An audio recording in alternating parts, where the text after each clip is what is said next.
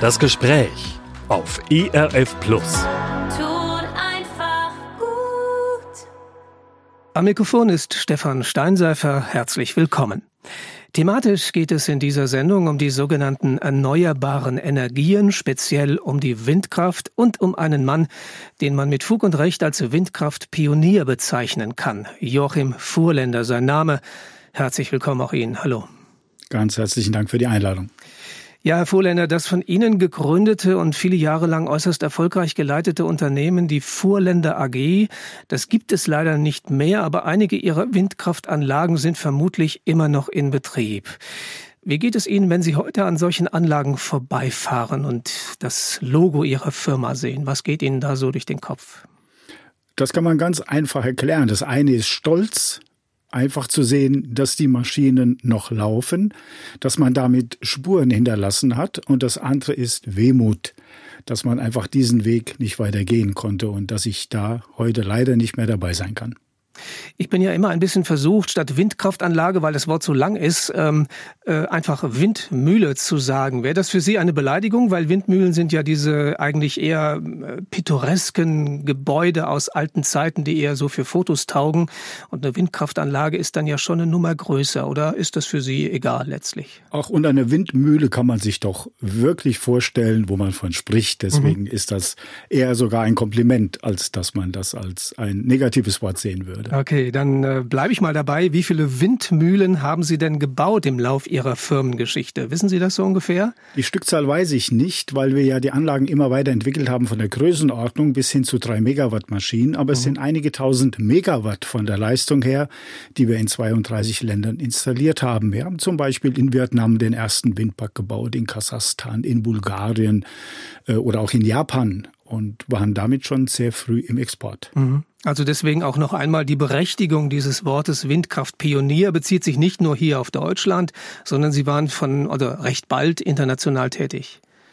Wir waren äh, ein zweiter Pionier eigentlich in Deutschland, denn es gab auch den Herrn Robben oben an der Küste, der mehr auf die Küste konzentriert mhm. war. Aber wir waren eigentlich die ersten, die im Binnenland, also mitten in Deutschland, angefangen haben, diese Technologie zu bauen, zu fertigen und zu installieren. Ja, dann kommen wir mal auf das Binnenland zu sprechen, nämlich den Landstrich, wo Sie selber aufgewachsen sind. Ähm, das ist ein kleines Örtchen namens Weilganshain, ein kleines Dorf im Westerwald oder auf dem Westerwald, sagt man, glaube ich. Und Ihr Vater hatte dort eine kleine Schmiede. Sie sind 1982 in den väterlichen Betrieb eingestiegen und von Beruf, eigentlich könnte man sagen, Schmiedemeister und Schweißfachmann. Wie sind Sie denn vor diesem Hintergrund auf die Idee gekommen, Windmühlen, Windkraftanlagen zu bauen? Naja, ich habe diesen handwerklichen Beruf eben in diesem Weigernzheim gelernt und hatte aber beruflich mit dem kleinen Unternehmen keine Perspektive. Wir konnten uns nicht weiterentwickeln. Wir hingen als Zulieferbetrieb an der Siegerländer Industrie und ich wollte ein eigenes Produkt. Und dieses Produkt sollte gut für die Menschen sein, es sollte international anwendbar sein und es sollte aber auch viele Berufsgruppen beinhalten, sprich viele Ausbildungsplätze ermöglichen. Und der Westerwälder Wind tat das Seinige dazu und so kam ich auf die Idee, Windkraftanlagen zu bauen. Eine große Idee und ein sehr langer Weg. Stichwort langer Weg. Also man muss nochmal hinzufügen, Sie sind ja jetzt kein Ingenieur gewesen, also kein Physiker, der das sozusagen alles erstmal berechnet und dann entsprechend konstruiert. Äh, Sie mussten sich doch dann sicherlich äh, gewissermaßen die entsprechende Expertise dazu holen. Äh, wie hat das funktioniert? Ja, man muss sich eben Menschen suchen, die das Know-how haben, was man selber nicht hat. Was mhm. ich hatte, war die Idee, was ich hatte, war die Überzeugung, dass diese Maschinen in Zukunft gebraucht werden und nicht nur in Deutschland. Ich kam ja auch aus der Erfahrung der 70er, äh, nicht die eigene Erfahrung, aber doch auch des Hördens von Waldsterben und saurem Regen und allem, was damals schon an Beeinträchtigungen ähm, über uns herkam. Und die Ölkrise, glaube ich, war und ja auch. Die Ölkrise und äh, Sonntagsfahrverbot mhm. und so weiter spielt ebenfalls eine große Rolle. Also ich hatte diese Überzeugung, wir brauchen andere Energieformen. Und sich Menschen zu suchen, die mitmachen, das ist eine Frage, ob ich Menschen begeistern kann von dieser Idee und die einfach sagen, da habe ich auch wirklich Lust zu. Und der erste Mitarbeiter, ein Doktor der Physik, war mein späterer Freund Jan Ross, der zu uns an Bord kam und damit nahm das seinen Lauf. Mhm. Und er hat sich offensichtlich von Ihnen überzeugen lassen. Also ich stelle mir das einfach so vor, ich wäre ein Ingenieur und da kommt, ich sag's mal etwas äh, despektierlich, ein Schmied aus dem Westerwald und sagt, ich will Windkraftanlagen bauen. Da wäre jetzt mein erster Gedanke, das ist ein paar Nummern für dich zu groß, lieber Joachim Fuhrländer. Da suche ich mir doch jemand anders. Wir hatten eine kleine Starthilfe. Man fängt ja nicht an, sofort Maschinen zu bauen, sondern der Einstieg ging darüber, dass ich mit meinem Bruder an der Nordsee im Windpark Westküste erstmal Wartung gemacht habe. Mhm. Und erstmal geschaut habe, wie funktionieren die Maschinen, wo treten Fehler auf und was muss man in Zukunft beachten. Dann konnte ich von jemandem, der schon kleine Anlagen gebaut hat, mit 20 Kilowatt Leistung, äh, ein wenig Know-how übernehmen. Und wir haben dann in der Tat als erste Maschine eine 30 kW-Anlage an die Gas- und E-Werke der Stadt Köln verkauft, bevor wir eine dieser eigenen Anlagen dann bei uns am Werksgelände aufgebaut haben. Mhm. Und wenn die erste Maschine steht und dreht, dann ist das ein bisschen leichter, jemandem zu sagen, das will ich weiterbauen, mhm. aber ein bisschen größer. Also Sie haben praktisch gezeigt, dass Sie es können. Ja, das war, glaube ich, 1991, als Sie diese erste Anlage, eine relativ kleine Anlage, damals in Köln aufgestellt haben. Und dann ist, wir überspringen jetzt ein paar Jahre, äh, Ihr Unternehmen ziemlich rasch gewachsen. 2007 kam ein neues Produktionsgebäude direkt am Siegerlandflughafen in Liebenscheid dazu. Aus der Firma Fuhrländer würde ein mittelständisches Unternehmen. Ja, vielleicht so ein bisschen im Zeitraffer. Wie haben Sie diese Entwicklung Entwicklung damals erlebt? Gab es da auch schon Höhen und Tiefen oder war das sozusagen ein steiler Aufstieg nach oben auf dieser Welle der, sage ich mal, Energiekrise und äh, dieser Auswirkung letztlich noch der 1970er Jahre? Nein, das war kein steiler Aufstieg, denn das war ein sehr mühsamer Weg. Wir haben ja in 91 ein Einspeisegesetz bekommen von der Bundesregierung, dass man für den Strom, den man erzeugt, eine Vergütung erhält. Und dieses Einspeisegesetz wurde so viel und so oft verändert und diskutiert, dass immer wieder die Energieversorger dagegen gegangen sind, man politisch wieder Änderungen eingebracht hat, die Banken immer zwischendurch die Finanzierung wieder angehalten haben mhm. und gesagt haben, jetzt wollen wir erstmal wieder auf den nächsten politischen politischen Entscheidungen warten, so dass das ein Riesen auf und ab war, aber eben immer schräg nach oben. Mhm.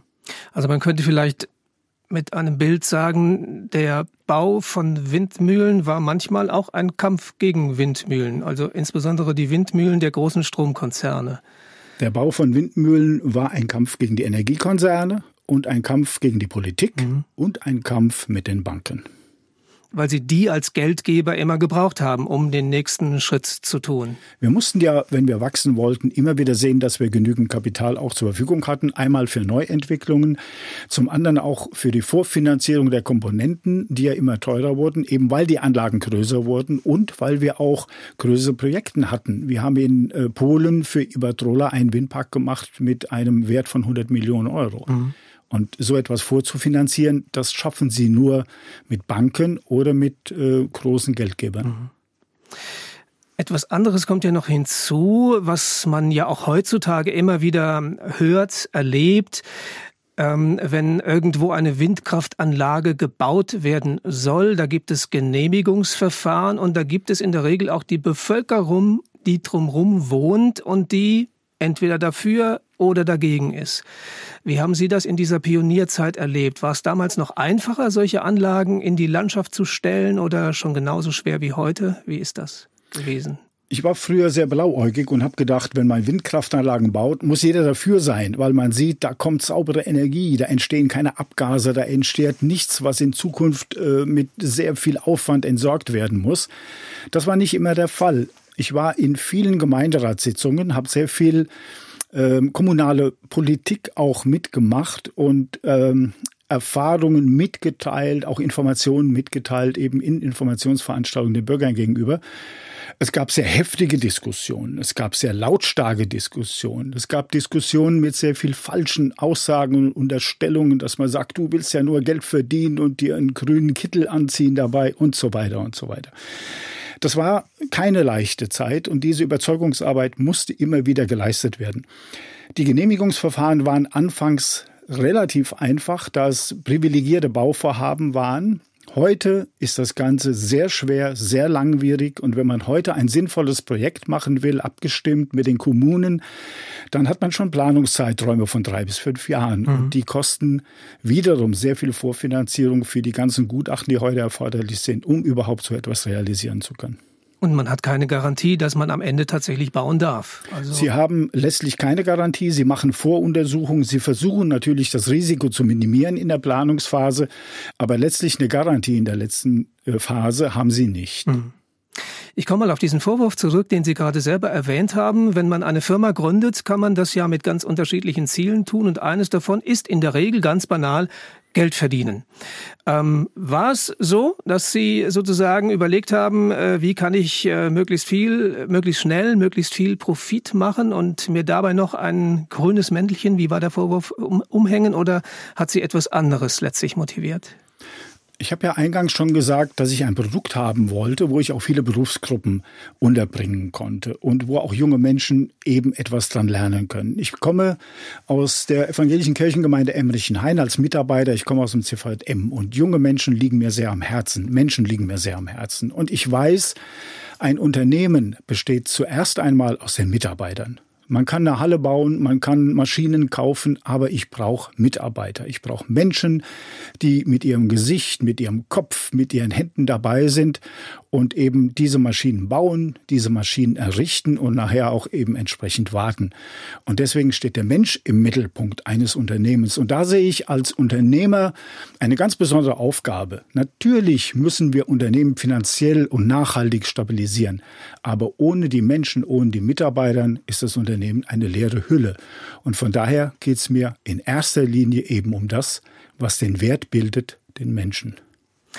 Und man kann hinzufügen, es geht Ihnen dabei auch insbesondere um den jungen Menschen. Also Sie haben sich immer wieder auch besonders um äh, Auszubildende bemüht, äh, haben dafür sogar für Ihre Art und Weise mit Azubis umzugehen das Bundesverdienstkreuz bekommen. Was war für Sie an dieser Stelle das Besondere? Was war Ihr Anliegen? Es geht mir natürlich um die jungen Menschen, weil die jungen Menschen sind die Zukunft. Das ist ganz einfach. Und wenn wir uns junge Menschen anschauen, die gerade in ihrem Lebensalter zwischen 14, 16, 18 Jahren sind, dann haben sie natürlich auch viel mit sich selber zu tun. Dann ist Schule nicht immer unbedingt das Wichtigste und manchmal laufen die Dinge auch in der Familie quer.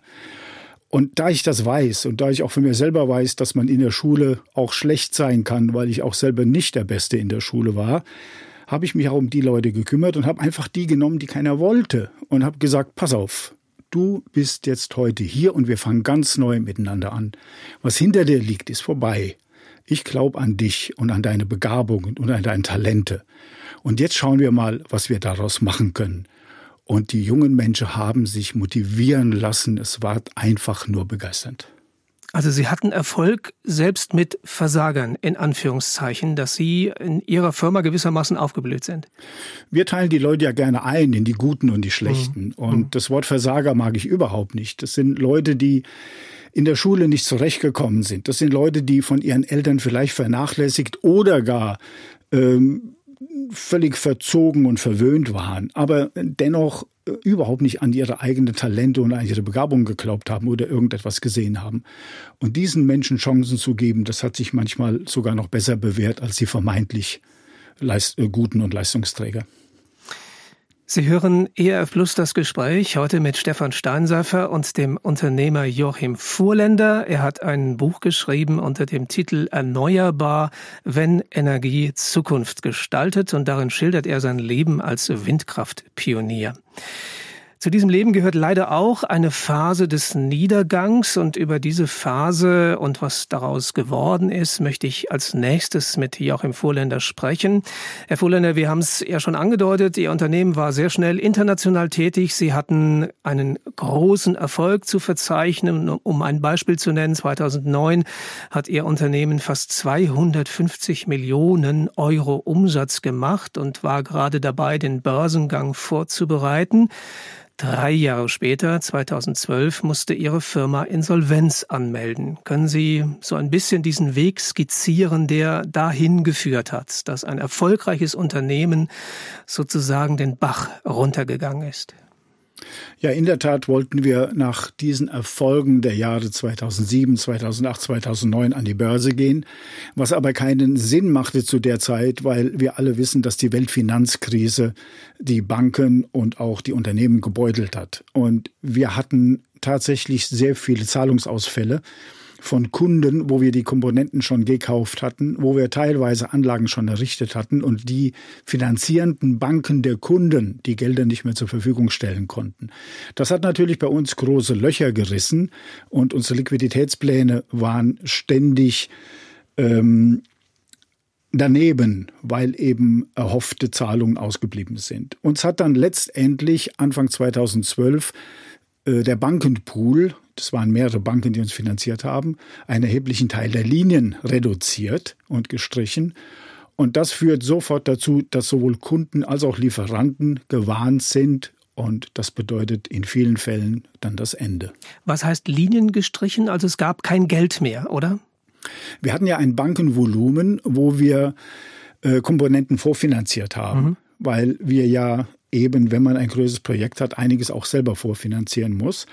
Und wenn Sie von diesen Linien plötzlich nur noch die Hälfte zur Verfügung haben mhm. und können Ihre Verbindlichkeiten nicht mehr bedienen, dann geraten Sie in ein Problem.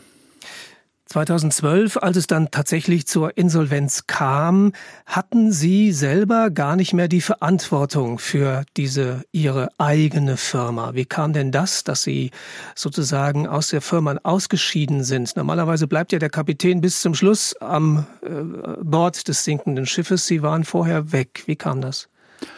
Das war nicht so, dass ich das singende Schiff verlassen wollte, sondern es gab Leute, die gesagt haben, wir können das auffangen, wir können das weiterführen, wir können Geld hier reingeben, aber dann wollen wir auch an dem Unternehmen und am Erfolg partizipieren. Deswegen habe ich meine gesamten Anteile abgegeben gegen einen symbolischen Preis und habe diesen Menschen vertraut, dass sie es besser können als ich, denn es war ja anscheinend so, dass die Banken mir das nicht mehr zugetraut haben. Mhm. Es kamen dann neue Vorstände über Beratungsgesellschaften aus München, die das Ganze übernommen haben und haben gesagt, gib uns mal das Ruder in die Hand, wir steuern das jetzt. Aber das ist eben völlig schief gelaufen, weil weder Kunden noch Lieferanten eben diesem neuen Management vertraut haben, die ja wirklich vom Business keine Ahnung hatten, die Mitarbeiter nicht kannten und eben auch das Geschäftsmodell nicht kannten. Das eine ist, wie man das selber erlebt, da komme ich gleich nochmal drauf zu sprechen. Das andere ist, wie es von außen aussieht. Ähm, es gibt einen Artikel der Wirtschaftswoche, der sie ja scharf kritisiert, könnte man sagen. Es habe technische Mängel bei Getrieben einer Windanlagenserie 2009 gegeben und die hätten dazu geführt, dass nur noch wenige Aufträge reinkamen. Und dann heißt es von Ihnen persönlich, Sie hätten keine klare Strategie gehabt, sich nicht auf bestimmte Märkte konzentriert, hätten sich verzettelt. Ähm, wie sehen Sie das? Wie war das in Ihrer Perspektive? Es gab ein technisches Problem mit Getrieben, das man aber lösen konnte, indem man einen Ringtausch gemacht hätte mit dem Hersteller der Getriebe gemeinsam und hätte das eben in den Griff bekommen. Technische Probleme gab es bei allen Herstellern schon. Es gab Hersteller, die hatten Flügel, also Roderblattprobleme. Es gab Hersteller, die hatten Generatorprobleme oder Lagerungsprobleme, was auch immer. Das ist technisch lösbar. Das andere ist eben, dass Leute nachvollziehen müssen, dass man international geht. Und für mich war der Weg der Internationalität eben der Weg, den auch politischen Unabwägbarkeiten in Deutschland, in Europa auszuweichen und in Märkte einzutreten, wie eben Vietnam und Japan, äh, Kanada und USA und natürlich die Länder in Europa oder auch einen Windpark in Südafrika zu bauen. Denn dieses politische Auf und Ab in Deutschland hat uns immer alle zwei Jahre ein Riesenproblem gemacht. Und von daher glaube ich, dass der Kurs der Internationalität der einzig richtige war. Hm. Kommen wir nochmal auf den Umstand zu sprechen, dass Sie ähm, ab einem gewissen Zeitpunkt ja gar nicht mehr, gar nichts mehr machen konnten, um Ihre Firma zu retten. Wie hat sich das für Sie angefühlt? Sie stehen neben Ihrem Lebenswerk und müssen zuschauen, wie andere es, statt zu retten, noch mehr herabwirtschaften. Wir hatten Besuch von Furnas aus Brasilien. Das ist der, Süd, der größte Netzbetreiber Südamerikas. Und der Dr. Flavio Dacat war drei Tage mit seiner Mannschaft, mit acht weiteren Direktoren bei uns, hat das Unternehmen besichtigt. und hat zum Schluss gesagt, wir haben noch gar nicht so intensiv über das Geschäft gesprochen. Und ich habe gesagt, nein, ich wollte doch gucken, ob wir zueinander passen, ob wir uns vertrauen können. Hat er gesagt, das ist genau meine Philosophie. Wenn man sich nicht vertrauen kann, helfen alle Verträge nicht. Und mhm. er hat mhm. gesagt, jetzt machen wir das Geschäft einfach miteinander. Und da ging es um 400 Millionen Euro. Ich bin darauf nach Brasilien geflogen. Wir haben drüben Verträge unterzeichnet, Vorverträge unterzeichnet. Aber dann bin ich aus dem Unternehmen eben ausgeschieden, weil ich raus musste, weil Ante das übernehmen wollten, eben die Steuerung des Unternehmens übernehmen wollten, die aber eben dieses Vertrauen nicht genossen haben. Und Dr. Flavio Dacat zu meinem Nachfolger als Vorstand gesagt hat, ich kenne sie doch gar nicht. Also Vertrauen ist neben allem materiellen, finanziellen, neben allem Know-how sozusagen ein wichtiger Faktor äh, in diesem Bereich, wahrscheinlich in jedem Unternehmensbereich, oder? Vertrauen ist ein wesentlicher Faktor und da unterscheide ich auch gerne zwischen dem Unternehmer und dem Manager. Ein Manager, der Unternehmen managt, der in einer Führungsgruppe ähm, sich eben mit den Belangen des Unternehmens auseinandersetzt und einem Unternehmer, der ein Unternehmen aufbaut, der weiß, es sind die Menschen, die den Weg mitgehen müssen und das Ganze mitgestalten müssen. Da spielt Vertrauen nach innen und nach außen für mich die größte Rolle und steht noch über jedem Vertrag. Mhm. War das dann auch für Sie eine der sozusagen äh, schlimmsten Auswirkungen des Niedergangs Ihrer Firma, dass dieses Vertrauen plötzlich in Sie als Person weg war? Wie haben Sie die Insolvenz und äh, ja, das Ende Ihrer Firma letztlich erlebt? Das Vertrauen der Mitarbeiter war nicht weg. Der Insolvenzverwalter, der dann später kam, nachdem äh, die, die das Unternehmen übernommen haben, noch etwas Eigenverwaltung gemacht haben, hat mich gefragt, ob ich das Unternehmen weiterführen würde, wenn er es retten könnte. Und ich habe gesagt, macht das Sinn? Er hat gesagt, ich habe die Mitarbeiter gefragt, die machen alle wieder mit. Das Vertrauen der Mitarbeiter war uneingeschränkt vorhanden. Das Vertrauen der Banken war nicht mehr vorhanden, aber auch mein Vertrauen in die Politik war nicht mehr vorhanden. Mhm. Also von daher ist das Wort Vertrauen wesentlich. Mhm. Joachim Fuhrländer heißt mein Studiogast in dieser Ausgabe von ERF Plus das Gespräch. Er wird als Windkraftpionier bezeichnet und hat über sein Leben im Dienst dieser erneuerbaren Energie im Bonifatius Verlag ein Buch vorgelegt. Erneuerbar, wenn Energie Zukunft gestaltet. Ja, wenn jemand einen solchen Tiefstpunkt erlebt wie Sie, also das eigene Lebenswerk, geht ähm, den Bach runter, die eigene Firma mit zuletzt 700 Mitarbeitern muss Insolvenz anmelden, dann äh, wirkt es zunächst mal so, als wenn er gar keine Zukunft mehr hat. Und es war auch eine Zeit lang so, dass Sie sozusagen in ein tiefes Loch gefallen sind. Können Sie kurz diese Phase Ihres Lebens nochmal beschreiben? Wie ist es Ihnen ergangen, ähm, nachdem Sie aus der Firma raus waren und diese Firma dann irgendwann nicht mehr vorhanden war? Wenn Sie auf diese Art und Weise aus der Firma rausgehen, haben Sie, wenn Sie morgens wach werden, aufstehen wollen, kein Ziel mehr. Die Tage sind leer. Und sie wissen nicht, wie lange dieser Zustand dauert. Sie überlegen, wo habe ich Fehler gemacht? Sie geben sich in vielen Fällen die Schuld, was in vielen Fällen auch richtig ist, in anderen Fällen nicht. Sie wissen aber nicht, dauert das Tage, dauert das Wochen oder Monate oder Jahre. Es hat drei Jahre bei mir gedauert, bis ich wieder Boden unter den Füßen hatte. Und ich habe im Nachhinein aber auch gespürt, dass das auch gut für mich war. So etwas reinigt, so etwas macht besonnen und so etwas räumt auch auf in einem. Ich könnte mir vorstellen, dass auch eine ganz große Bedeutungslosigkeit plötzlich äh, nach einem greift. Also man muss sich klar machen, wir haben das noch nicht erwähnt, ähm, in ihrer Hochzeit ähm, waren sie mit äh, Promis, mit Politikern jeder Art äh, bekannt. Ähm, sie haben der deutschen Bundeskanzlerin, der damaligen Angela Merkel, die Hand geschüttelt. Also man schwimmt sozusagen oben auf und plötzlich ist man quasi ein Nichts mehr. Haben Sie das auch so empfunden? Das ist in der Tat so, denn sie spielen gesellschaftspolitisch keine Rolle mehr. Sie sind nicht mehr in der Position, in der sie waren. Und wenn sie ihre Position in der Gesellschaft verlieren, sind sie weg. Mhm. Es schaut keiner mehr hin. Das ist in der Tat schmerzhaft und man leidet darunter. Aber man spürt auch den Wert dieser gesellschaftspolitischen Position, die eben in solchen Situationen keinen Wert mehr haben mhm. Und lernt, viele Dinge neu zu bewerten. Ich glaube, in Ihrer Situation kam dann noch ein anderes hinzu, nämlich dass Sie auch äh, körperliche Probleme bekommen haben, sprich, dass Sie eine Krankheit hatten, die zunächst mal sehr bedrohlich ausgesehen hat. Es ist ja oft so, dass wenn Sie psychisch angeschlagen sind, dass der Körper auch irgendwie darauf reagiert. Und bei mir war es einfach eine Bauchspeicheldrüsenentzündung mit einer Zystenbildung, die ein Arzt als Tumor äh, diagnostiziert hat, was aber dann schließlich kein Tumor war und von dem ich dann soweit wieder geheilt werden konnte. Mhm. Drei Jahre hat diese Phase, dieses Tal in Ihrem Leben äh, angehalten. Ähm, und die äh, Frage ist dann ja, wie schafft man es da wieder heraus?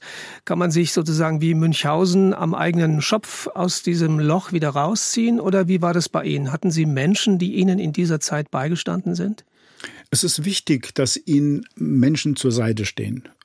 Ich kann auch sagen, dass Ihnen Menschen geschickt werden. Eine Person war der Missionar Fritz Pawelzig. Er war körperlich behindert und ich habe ihn aus Düsseldorf zu mir ins Haus geholt, so dass er die letzten vier Jahre seines Lebens bei mir gelebt hat. Mhm. Er hat in Chicago Soziologie studiert und mit ihm war ich 2009 das erste Mal in Ghana. Er hat in vielen Ländern Afrikas Berufsschulen gebaut und das wollte ich weitermachen in 2009, wollte seine Berufsschulen weiter unterstützen und wollte den Bildungsgedanken, der ja im Unternehmen eine große Rolle spielte, internationalisieren. Er war also da und wir haben eigentlich jeden Abend zusammengesessen und die Situation reflektiert und geschaut, was ist passiert, was macht das mit mir und wie gehe ich selber damit um. Mhm. Und diese Gespräche haben natürlich sehr weitergeholfen und mich ein Stück weit auch erstmal erkennen lassen, was überhaupt passiert ist, mhm. was sie im ersten Moment gar nicht für sich selber wahrnehmen. Und hat geholfen. Das hat einfach geholfen. Und hat ihnen letztlich auch eine neue Perspektive gegeben. Also tatsächlich diese Zukunft, von der in Ihrem Buch dann auch die äh, Rede ist. Ja, aus diesem Ausbildungsgedanken in Afrika, in Ghana anzufangen, ist ja dann die Idee entstanden, wenn ich Ausbildung mache, brauche ich ein Produkt. Wenn ich ein Produkt habe, will ich es vermarkten und anwenden. Und wenn ich es vermarkten und anwenden will, brauche ich ein Unternehmen. Das hat dann dazu geführt, dass wir das Unternehmen Afrika gegründet haben, Power of Independence. Und im Afrika entdeckt man ja auch dieses Free. Mhm. Denn das wissen wir, der Kontinent hat eine Zukunft. Der Kontinent hat Ressourcen in Form von Bodenschätzen und jungen Menschen.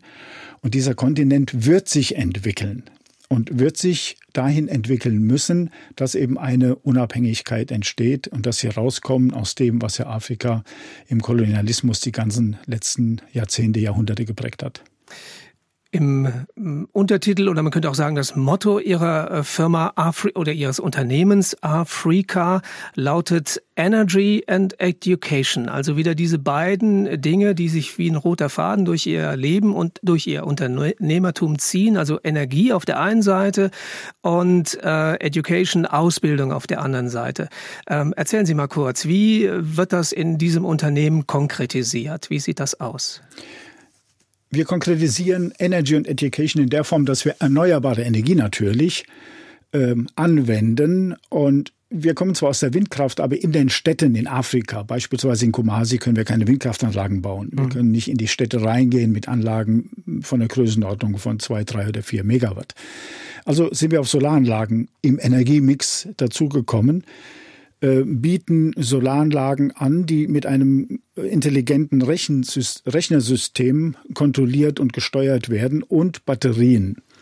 Und jetzt sind Krankenhäuser zum Beispiel in der Lage, eine Intensivstation zu betreiben. Oder sie können wie eine Brustkrebsärztin mit ihrem eigenen Krankenhaus über ein MRT nachdenken. Denn es gibt mittlerweile von einem Freund von mir, einem Radiologen am Siegerland Flughafen Queens kennen, Niederfeld-MRT, die auch schon in Deutschland mit Solaranlagen betrieben werden. Und mhm. das ist natürlich eine Lösung für Afrika. Jetzt haben wir das Produkt. Und jetzt kommt der junge Mensch dazu, den wir in die Firma reinnehmen und die wir an diesem Produkt eben ausbilden. Mhm. Und damit ergänzen wir diesen Satz im Tun Energy und Education, was aber nicht nur in Afrika eine große Rolle spielt, mhm. denn Energie und Bildung ist auf der ganzen Welt nötig. Ich will noch ein bisschen ins Detail gehen, weil mich das eben auch unter dem allgemeinen Thema erneuerbare Energien interessiert und weil das natürlich auch eine Frage ist, die die Menschen hierzulande bewegt. Ähm, das Stichwort Energiemix. Also Sie sind zwar Windkraftpionier, würden aber nicht sagen, Windkraft ist die allein selig machende erneuerbare Energie, sondern es braucht einen Mix. Es braucht einen Mix und genau darin liegt, glaube ich, auch die Lösung. Denn wir haben früher, wenn die Leute gesagt haben, wenn kein Wind bläst, haben wir keinen Strom. Ich habe gesagt, natürlich, wenn kein Wind bläst, dreht sich keine Windkraftanlage, aber dann scheint vielleicht die Sonne und wir haben Sonnenenergie oder wir haben Erdwärme oder wir haben Wasserkraft oder wir haben Biomasse. Mit Biomasse ist man vor 20 Jahren in Brasilien schon mit den VW-Bussen gefahren, indem man Zuckerrohr angebaut hat und hat es äh, in Alkohol umgewandelt und hat die Fahrzeuge mit Alkohol betrieben, was ja auch Biomasse ist. Es geht nur um diesen Mix. Es geht nicht darum, eine technologische Monokultur Struktur nach vorne zu treiben und zu sagen, wir setzen nur auf Elektrofahrzeuge, wir setzen nur auf Wärmepumpen, wir setzen nur auf Wind oder nur auf Sonne oder nur auf eine einzige Technologie. Es macht eben der Mix, es macht die Vielfalt, mhm. die uns eben in der Schöpfung zur Verfügung steht. Und das müssen wir nutzen. Ein anderer Aspekt ähm, der Anlagen in Afrika, wenn ich das richtig verstanden habe, ist eine gewisse Autarkie. Also wenn man Strom erzeugt, kann man den in ein Netz einspeisen, sofern es ein solches gibt und sofern es zuverlässig läuft. Und das ist, glaube ich, letzteres in Afrika, Sie haben es angedeutet, ein besonderes Problem. Oder man schafft es irgendwie, diese, diesen erzeugten Strom zu speichern und vorzuhalten. Ähm, ist es so, dass Sie eben autarke Anlagen dort installieren? Wir würden natürlich gerne auch die Anlagen im Parallel zum Netz laufen lassen. Aber in vielen Ländern Afrikas fällt das Netz am Tag bis zu 15 Mal aus. Mhm. Und man weiß nicht, wie lange. Das kann eine Stunde sein, das können fünf Minuten sein, das könnte aber mal zwei Tage sein. Und unser System bietet eben über die Solarenergie und den Controller, den wir haben, eine permanente Stromversorgung, indem wir Batterien dazusetzen. Ähm, Im Moment gehen wir natürlich auf die vorhandenen Technologien, auf die herkömmlichen Bleikohle-Akkus, die sehr gut zu recyceln sind. Wir gehen auch zum Teil auf Lithium-Batterien, die aber ein eigenes Problem natürlich wieder mit sich bringen in der Langfristigkeit. Und wir haben eine neue Technologie durch einen Gesellschafter bei uns in Afrika, die Vanadium Flow. Ähm, Speichertechnik wo diese Batterien 25 Jahre Lebensdauer haben. Und da schauen wir mal, was die Zukunft bringt. Es wird noch andere Speichermöglichkeiten geben in Zukunft. Wir sollten unseren Ingenieuren ein bisschen mehr Freiraum lassen und sich austoben lassen. Und da kommt mit großer Sicherheit noch was zustande. Ein letztes Problem im Blick auf Entwicklungsländer allgemein und sicherlich die Länder in Afrika auch möchte ich erwähnen. Und das ist ja der Punkt der Nachhaltigkeit. Es ist ja immer wieder so, dass äh, sozusagen ähm, Technologie in ein solches Land hineingebracht wird und dann gewissermaßen sich selbst überlassen wird. Ja, und in dem Augenblick, wo irgendetwas ausfällt, wo Ersatzteile gebraucht werden oder sonst irgendetwas, ist diese Technologie ruckzuck im Eimer und wird nie wieder in Betrieb genommen. Ähm, ist das ein Problem, das Sie kennen? Und wenn ja, wie gehen Sie damit um? Das ist ein Problem, das wir kennen und das man fast jeden Tag in Afrika sieht eben, dass keine Wartung gemacht wird, indem einfach die Systeme nicht weiter nachhaltig begleitet werden. Das ändern wir natürlich oder beziehungsweise haben wir natürlich anders vorgesehen bei uns und handhaben das auch anders. Mit jedem System wird ein Wartungsvertrag abgeschlossen und da wird eben regelmäßig auch bei die Systeme geschaut. Die Anlagen werden gereinigt, die Anlagen werden überprüft. Das gehört dazu, auch eine Stabilität zu zeigen und das ist Teil des Lehrprogramms. Mhm. Also da käme dann wieder diese zweite Komponente der Education, der Ausbildung mit rein, dass die Afrikaner, die Menschen dort praktisch befähigt werden, sich selbst auf längere Sicht äh, um diese Anlagen zu kümmern, sie selbst in die Hand zu nehmen letztlich. Ganz genau. Das ist Teil der Ausbildung, zu sagen, wir müssen uns kümmern, wir müssen Wartungsverträge mit den Kunden haben, aber wir müssen dann auch eben die Systeme warten und damit dann Langlebigkeit ähm, gewährleisten zu können. Und genau das machen die jungen Leute mhm. bei uns und sehen es auch nach und nach ein. Ja. Kommen wir zum Schluss unseres Gespräches nochmal auf Joachim Vorländer persönlich zurück. Was wir bislang nicht erwähnt haben, war, dass zum Niedergang Ihrer Firma auch, ähm, oder vielmehr im Vorfeld schon, sozusagen auch ein persönlicher, Niedergang ist das falsche Wort, aber eine schmerzliche Trennung gestanden hat, nämlich äh, die Trennung von Ihrer ersten Frau. Und zum Neuanfang gehörte dann eine äh, neue Frau, könnte man sagen. Da würde ich jetzt erwarten, dass es eine Frau, die ebenfalls auf dem, im Bereich der erneuerbaren Energie tätig ist, aber das wäre eine Fehlannahme. Erzählen Sie mal von Nun, Ihrem zweiten Leben sozusagen in dieser Hinsicht, wenn Sie mögen. Ja, zum einen eine Ehe aufgeben zu müssen, eine Ehe aufzugeben, macht nicht stolz. Mhm. Und der Hintergrund ist auf jeden Fall meine wahnsinnige Reisetätigkeit. Ich war manchmal nur 150 Nächte zu Hause und eben die anderen 200 Nächte in Hotels auf dieser Welt unterwegs. Mhm. Und ja, das hat die Ehe eben nicht ausgehalten. Das, das sagt man ja von so. vielen Firmenchefs, die sind mit der Firma verheiratet und kümmern sich mehr ja, um die als um ihre man. Familie. Ja, manchmal hat es den Augenschein, man ist mit der Firma verheiratet, man ist ja von dem, was man tut, auch begeistert. Man kann aber auch nicht raus, denn wenn man international tätig ist, muss man eben reisen. Und das hat dazu geführt, dass ich meine Familie vernachlässigt habe. Das ist ganz klar ein Fehler, den ich begangen habe, aber ich wusste auch nicht, wie ich es ändern sollte. Das ist so und ich bin gewiss nicht stolz darauf. Aber dann kam, ohne dass ich mich um irgendetwas bemüht hätte, ich war nicht auf der Suche nach einer neuen Beziehung, kam eben Anna ins Spiel, mit der ich heute verheiratet bin. Und sie hat mit erneuerbare Energie insofern nur zu tun, dass sie jeden Tag neu niederspielt. Sie ist Geigerin, leitet das Kurorchester in Bad Füssing und macht dies mit sehr großer Hingabe und Begeisterung. Und für Sie hat sich dadurch die Welt der klassischen Musik aufgetan, wenn ich das richtig in Erinnerung habe aus Ihrer Autobiografie. Ja, für mich hat sich die Welt der klassischen Musik, aber auch insgesamt der Musik wesentlich erweitert. Ähm, man hört Musik im Radio, wie auch immer, aber wenn ich zu Hause Ausarbeitungen mache und brauche eine kurze Pause, gehe ich ins Konzert. Ich spiele mhm. zwölf Konzerte in der Woche. Ich setze mich nachmittags zwei Stunden ins Konzert, höre verschiedenen Musikrichtungen zu. Und es ist schon was anderes, wenn man das Orchester live erlebt und wenn man die Musikerin, die es leitet, kennt und wenn man natürlich auch dann die Musiker, die mitspielen, nach und nach kennenlernt. Es wird auch zu einer Familie. Mhm. Und Ihr Lebensmittelpunkt hat sich sozusagen auch geografisch verschoben, wenn ich das richtig sehe, nämlich vom Westerwald nach Niederbayern. Oder Sie haben zwei Pole in Ihrem Leben, zwischen denen Sie hin und her pendeln. Die alte Werkstatt steht ja noch im Westerwald und da führt es mich einmal im Monat hin, dass ich eben schaue, was im Westerwald passiert und wir wollen auch da wieder mit den Energiesystemen, die wir haben und der neuen Batterietechnologie ein Schulungszentrum aufbauen im nächsten Jahr. Aber ich wohne jetzt in Niederbayern, ich wohne in Pocking bei Passau. Das hat den Hintergrund, dass meine Frau natürlich ortsgebunden ist und ich eigentlich meine Arbeit, was Afrika betrifft, von jedem Platz der Erde aus machen kann.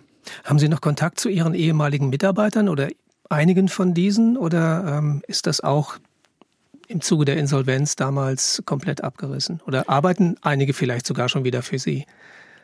Es gibt einige Mitarbeiter, die wieder für mich arbeiten, auch gerade zum Beispiel in der Buchhaltung oder auch äh, in dem geplanten Schulungssystem, was wir in Weigernshain aufbauen wollten. Und es gibt wunderschöne Kontakte, die über die ganzen Jahre gehalten haben.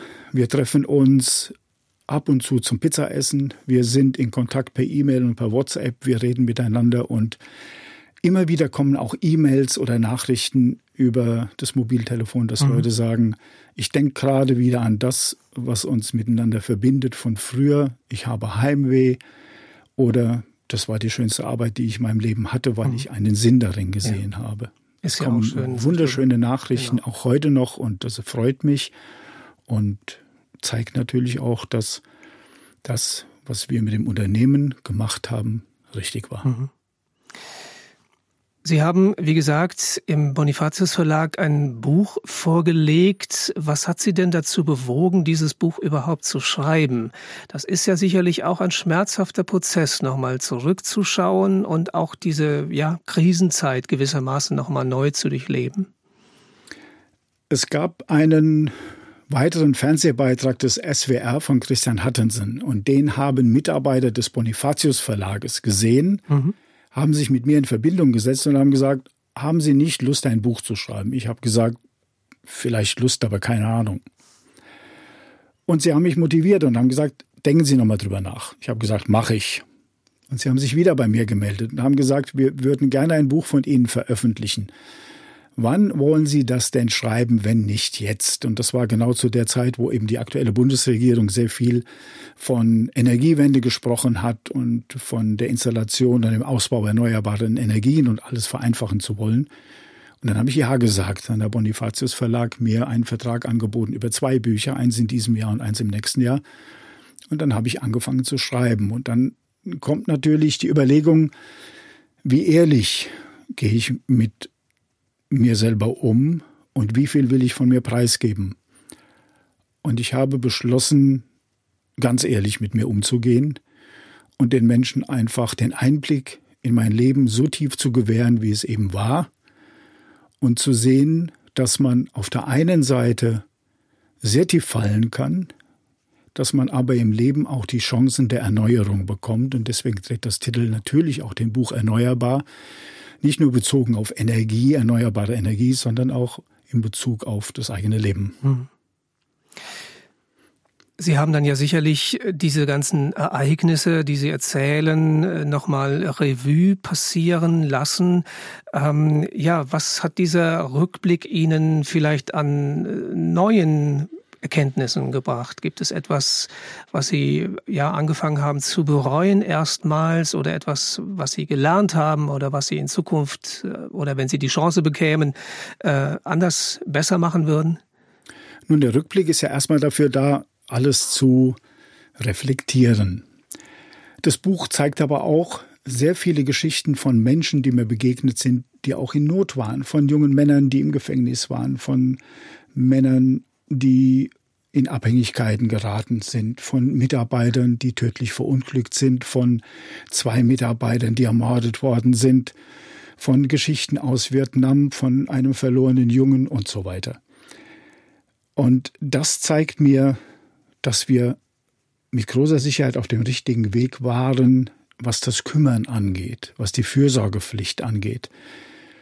Das hat mich im Nachhinein wieder bekräftigt, dass meine Einstellung als Unternehmer eben eine Fürsorgepflicht für meine Mitarbeiter zu haben, der einzige Weg ist, um mein Unternehmen auch nachhaltig auszubauen und die Mitarbeiter mit auf den Weg zu nehmen. Ein, eine andere Erkenntnis ist, dass man weder den Banken noch der Politik vertrauen sollte oder zu viel vertrauen sollte, denn da ändern sich die Meinungen einfach permanent. Die großen Energieversorger waren immer gegen das, was wir gemacht haben, weil sie natürlich ihre Kohleverstromung und ihre Nuklearverstromung oder was auch immer sie machen, gerne gewinnbringend verkaufen wollen und wir immer als Störfaktor gesehen wurden, was sich hoffentlich irgendwann wenigstens ein Stück weit ändert. Das sind Erkenntnisse, die sich zum Teil verfestigt haben, zum Teil im Nachhinein noch deutlicher wurden und die natürlich wegweisend sind für das, was ich nach vorne blickend vorhabe. In unserem Gespräch ist immer wieder, man kann sagen, am Rande oder im Untergrund auch deutlich geworden, äh, dass der christliche Glaube in Ihrem Leben eine Rolle gespielt hat. Ähm, hat sich dieser Glaube durch all das, was Sie erlebt haben in den letzten 10, 15 Jahren irgendwie verändert? Sind Sie heute woanders, als Sie damals gewesen sind? Ich bin kein Missionar. Und ich habe mein Leben in der Kirchengemeinde Emrichenhain begonnen unter Pfarrer Werner Speck und sehr viel gelernt. Ich bin weitergegangen durch die Jugendarbeit im CVJM und das hat mich alles sehr geprägt. Aber auch dieser Verlust des Unternehmens hat mich geprägt, indem ich auf der einen Seite gespürt habe, wie schmerzhaft im Leben Dinge geschehen können und man sich die Warum-Frage natürlich dann stellt, auf die man keine Antwort findet aber ich habe nie an meinem Gott gezweifelt. Und ich habe nie daran gezweifelt, dass dies genau mein Weg ist. Ich habe es vielleicht manchmal nicht verstanden, aber ich habe nicht daran gezweifelt und weiß heute, dass der Weg, den ich gehe, geführt ist. Und so mache ich weiter. Joachim Fuhrländer war das, Unternehmer, Windkraftpionier sowie Autor des Buches Erneuerbar, wenn Energie Zukunft gestaltet. Ich danke Ihnen sehr für diesen Einblick in Ihr Leben, nicht nur Ihr Unternehmertum, sondern auch Ihr persönliches Erleben. Ja, und ich wünsche Ihnen Gottes reichen Segen für Ihr Unternehmen Afrika und Ihr Engagement für die Menschen dort und auch nach wie vor hierzulande. Gott mit Ihnen. Ganz herzlichen Dank und danke nochmal für die Einladung. Es war sehr schön hier zu sein. Mein Name ist Stefan Steinserfer. In der Technik war Till Heimer. Die Redaktion dieser Sendung hatte Simone Nickel. Schön, dass Sie zu Hause dabei waren. Und auch Ihnen wünsche ich Gottes Segen. Bis zum nächsten Mal. Das war ERF Plus, das Gespräch. Weitere Informationen sowie den Download zu dieser Sendung finden Sie in unserer Audiothek unter erfplus.de. ERF Plus.